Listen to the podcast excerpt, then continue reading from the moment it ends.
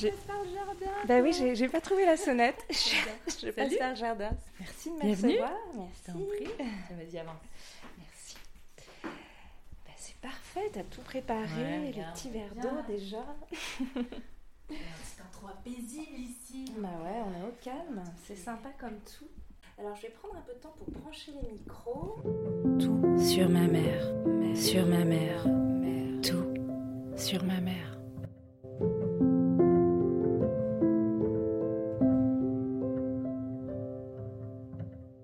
Un déclic là, sur ce, documentaire-là, surtout les, propos de Michel Perrault, qui expliquait en fait comment étaient éduquées euh, euh, certaines femmes et filles euh, dans certaines contrées de France et donc dans les mêmes années, génération de, naissance de, ma mère et de ses, années d'enfance et de, et de jeune femme. Donc cette partie euh, très catholique, euh, terre très judéo-chrétienne, avec des règles d'apprentissage sur les jeunes filles qui devaient être des mères au foyer et, faire de nombreux enfants pour être considérés. En tout cas, c'était leur place. Euh, proposée par l'Église et, et, la société catholique, quoi, en fait dans les mots de Michel Perrault.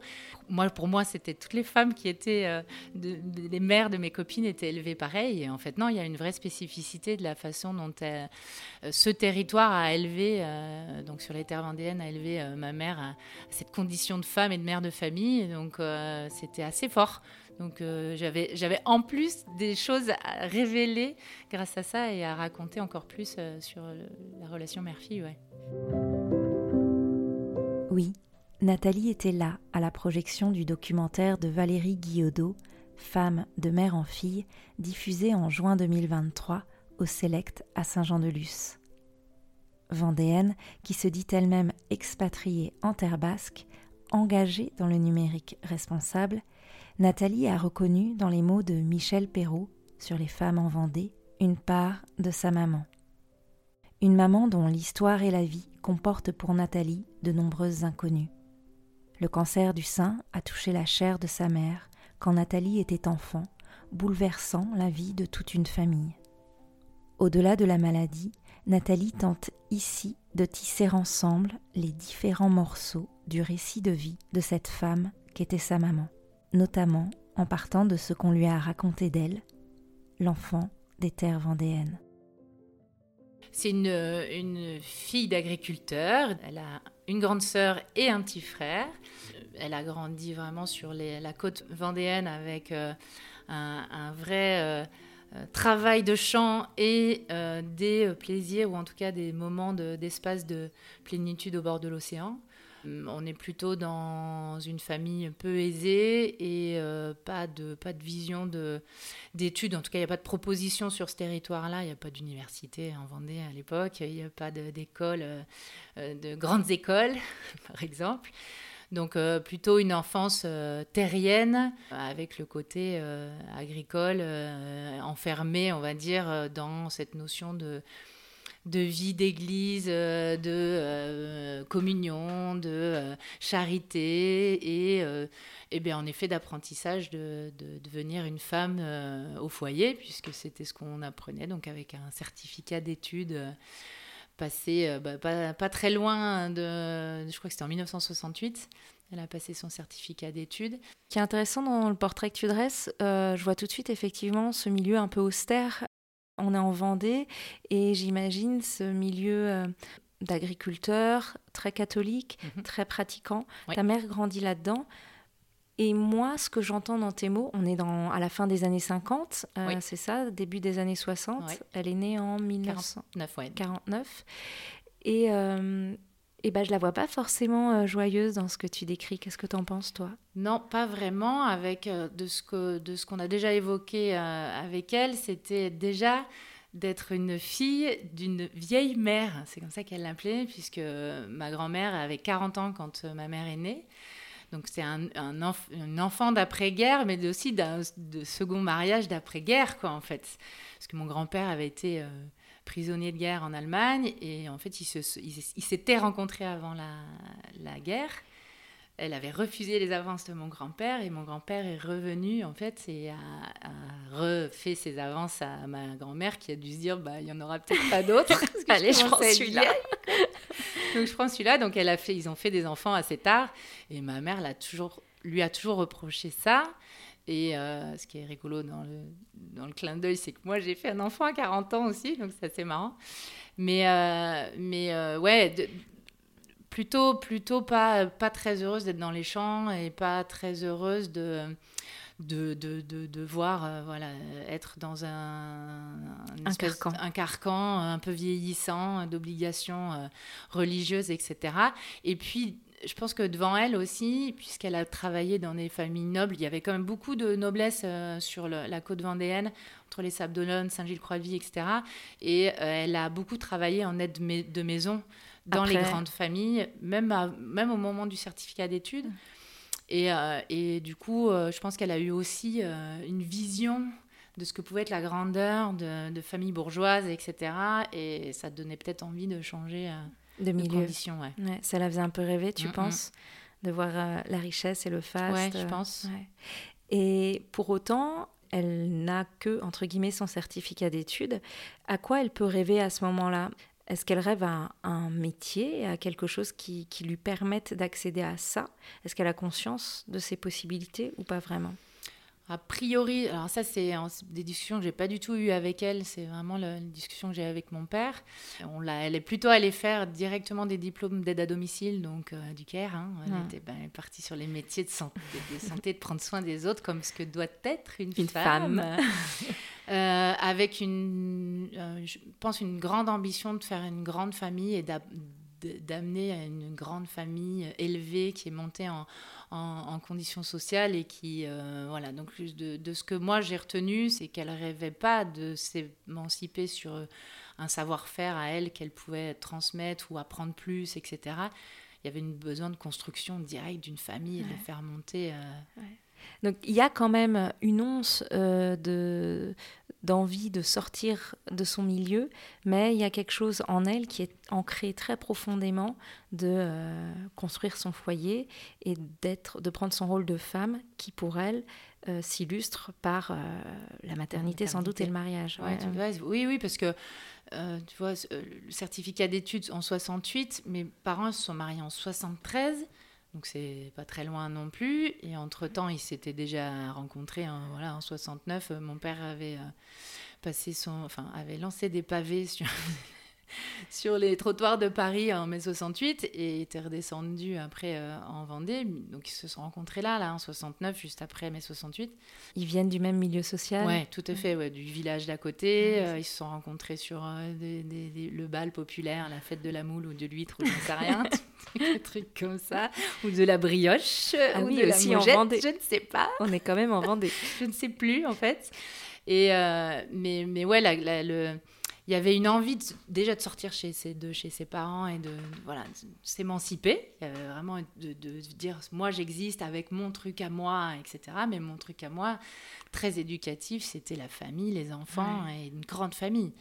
Elle a toujours voulu euh, cinq enfants. Cinq enfants, c'était ancré. Euh, mon père m'a dit que c'était un peu les, les premières discussions qu'ils avaient eues ensemble, parce qu'elle avait déjà posé le fait de dire moi je veux une famille et cinq enfants.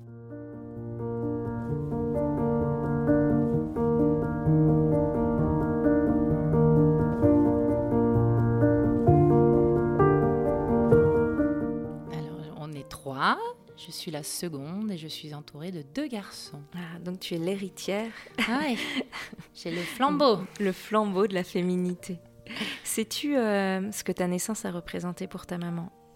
Je ne sais pas te répondre à ça parce que c'est pas une discussion qu'on a eue toutes les deux. Euh, je devais être là parce que je fais partie de, de, la, vision des cinq. deux, deux. Euh, je sais pas du tout. Ce que j'entends dans ta réponse, euh, par conséquent, c'est qu'il n'y avait pas euh, une volonté de, de, gloire euh, à la féminité exacerbée. Ah non, on n'en est pas là. On n'en est pas là. Puis la façon dont j'ai été élevée avec mes frères, j'ai eu souvent les cheveux courts. J'avais quand même un, look un peu de garçon manqué. J'étais pas. non, on n'est pas parti. sur, la, sur la petite princesse.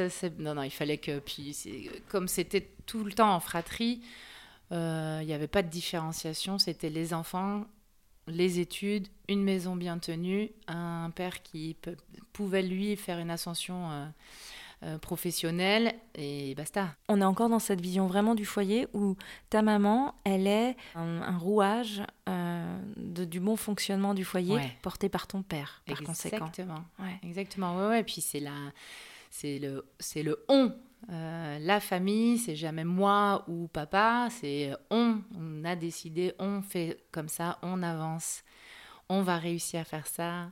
Euh, on entretient la maison comme il faut. Voilà, elle, elle, gardait en effet le côté euh, logistique et euh, entretien de faire avancer cette famille en étant portée financièrement par, par, son mari, quoi, en fait. Elle travaillait ou elle, pas? Elle a travaillé, ouais, ce que, ce que me rappelait mon père, quand je l'ai questionné, c'était sympa de, de leur solliciter là-dessus.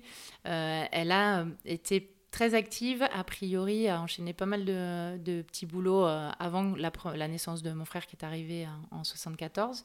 Et après, elle a enchaîné en 74, 77, 79. donc, ouais, elle a fait des petits boulots en station, en, aide à domicile, etc. Mais a priori, elle ne s'est pas, pas reposée sur euh, l'inactivité. Et puis, elle était très engagée. Elle faisait, elle faisait le catéchisme.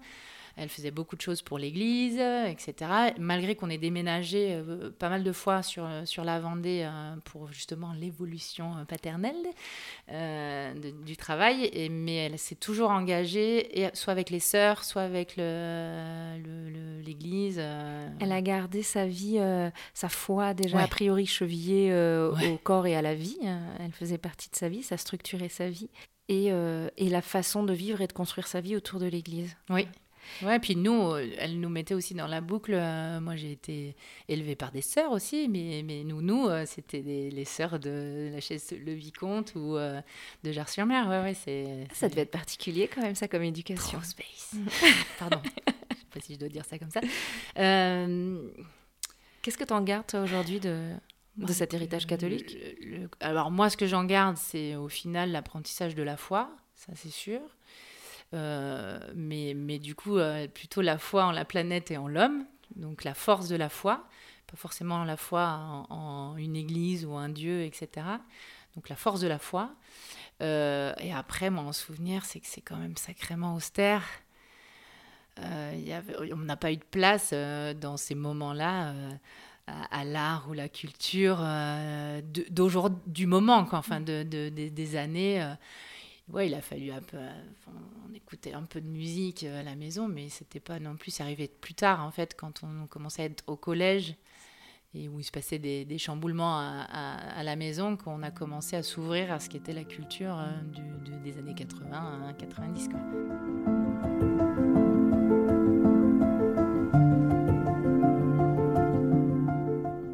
Quel euh, souvenir tu as euh, de cette époque, euh, de ta petite enfance avec ta maman? Tu as des souvenirs de complicité avec elle, de moments où elle s'occupait particulièrement de toi ou de tes frères et toi? Qu'est-ce que vous faisiez ensemble?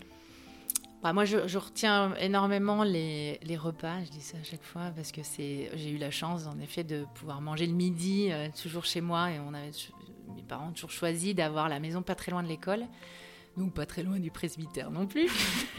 ah, quand même tu sais, la maison, église, école, quoi, tu vois.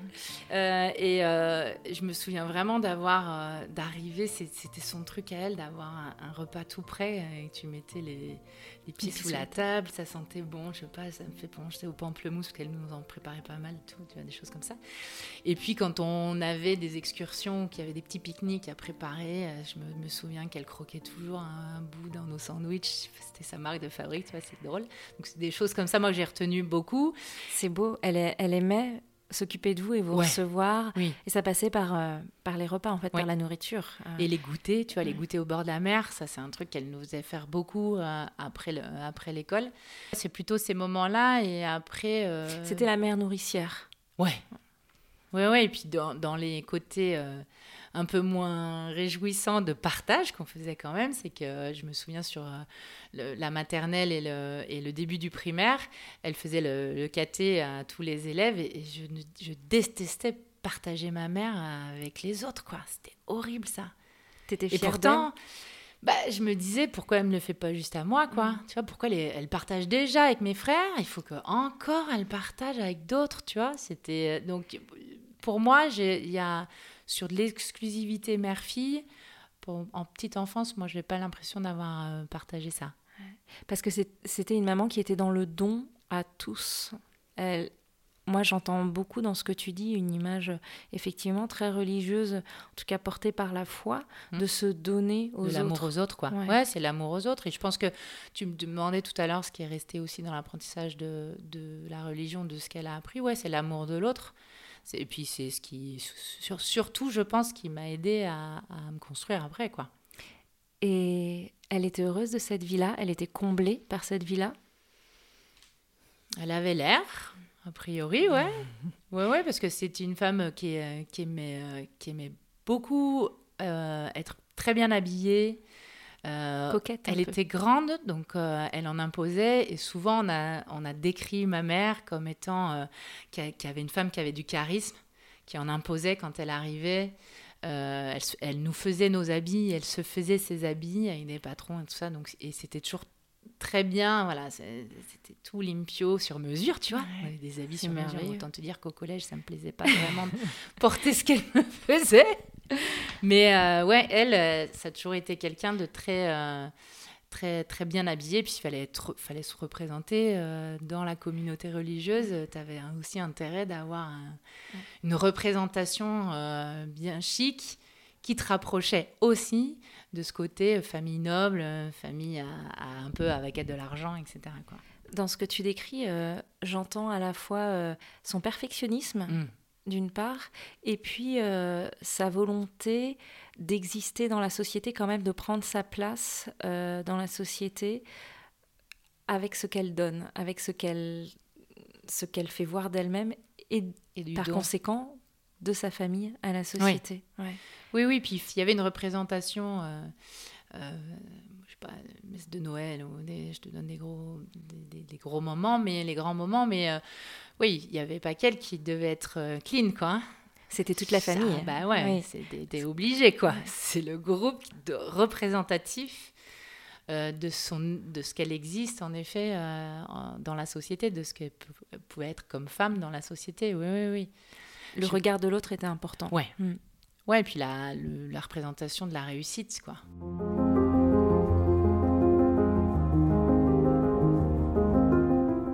L'évocation de son enfance auprès de sa mère, Nathalie se souvient d'une routine rythmée par la religion, une certaine exigence, du perfectionnisme et peut-être un léger manque, car sa mère n'est pas exclusivement à elle. Quelques années plus tard, quand Nathalie part faire ses études à Nantes, sa mère prend le temps de venir la voir, de vivre dans sa vie à elle. Ces quatre jours, uniques, restent symboliques d'un lien, de l'amorce d'un échange de regards, de l'une à l'autre, d'égal à égal. Ce regard qui serait comme de l'étonnement, une révélation. Ce regard qui dirait, pour chacune envers l'autre, je te découvre. Alors déjà qu'elle ait voulu venir passer une semaine avec moi, on était j'étais en coloc, c'est ma première année de fac, j'étais en DUG hein, de lettres. Euh, donc autant vous dire, autant te dire 14 heures de cours par semaine et le reste du temps, tu passes ton temps au ciné, au théâtre, oui. à lire des livres et boire des bières. Pardon, je l'ai dit. C'est loin, mais oui, je me rappelle de ça. 14 heures de cours par semaine, c'est juste euh, open, en tout cas pour toute la, la, révélation littéraire, ce que tu peux apprendre et ce que justement ce, temps te permet. Donc elle, était restée euh, dans notre super appart centre-ville de Nantes, mais euh, elle m'a quasiment pas vue en fait. Mais à la fin de, de ces cinq jours où elle a, elle a, passé les cinq jours avec moi, elle a fait ah ouais, en fait c'est ça d'être euh, jeune étudiant et de, de, découvrir la vie. Et on peut aussi découvrir la vie comme ça, quoi, en fait. Donc elle a eu, elle a eu un... Enfin, moi j'étais super surprise qu'elle me dise ça. Tu vois, moi je me dis, il euh, faut que je rentre pour tout ranger. Elle va me tuer tellement c'est le souk Elle qui est si euh, Et du coup, elle, elle nous a, comme elle a fait tout le temps, elle a été plutôt chouette, elle nous a bien cliné l'appart, du coup, elle nous, fait des petits, nous a fait des petits plats et tout ça, mais sans en demander plus ou sans nous reprocher, euh, sans me reprocher euh, que c'était pas fait.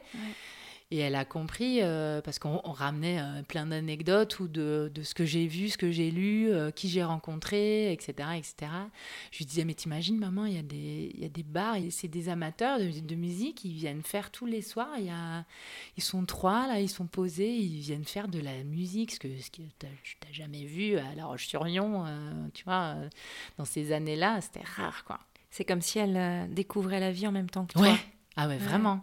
Ouais, c'était assez drôle. Du coup, c'est un, sur, sur un jeune adulte, parce que tu vois, j'avais 18 ans, c'est un, c'est un partage euh, qui a été assez, euh, assez bluffant de ce que je me suis, je me suis rendu compte qu'en fait, elle, aussi, elle pouvait encore à son âge apprendre, découvrir, découvrir de ses enfants et pas leur donner un chemin tracé, en tout cas de. Ouais, c'était pour moi, elle s'était ouverte là-dessus. Ouais. Ça vous a rapproché cette euh, petite. Oui. oui, oui, oui. Après, ça a été court. Ouais. Ouais, parce que euh, on, va y venir, on y vient. En fait, ta maman, quand tu avais eu 8-9 ans. Euh, ouais, 9 ans, 9-10 ans, ouais. Elle est tombée malade. Oui. Donc, euh, on lui a. Elle s'est découverte d'ailleurs, toute seule, une, une, boule au sein. Et ben, on lui a déclaré un, cancer du sein avec au démarrage.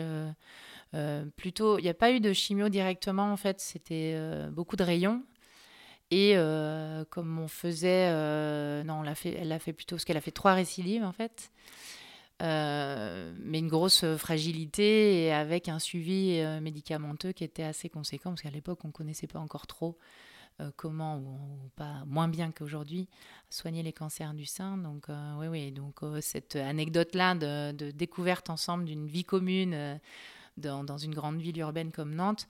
Euh, c'était 8-9 euh, mois avant, son décès. Soyez pur, libérez-vous de la haine. Un cœur plein d'amour, c'est un cœur saint. Mohand Wali Rejal, un cœur saint. Dans le recueil Poésie en liberté, aux éditions Bruno Doucet.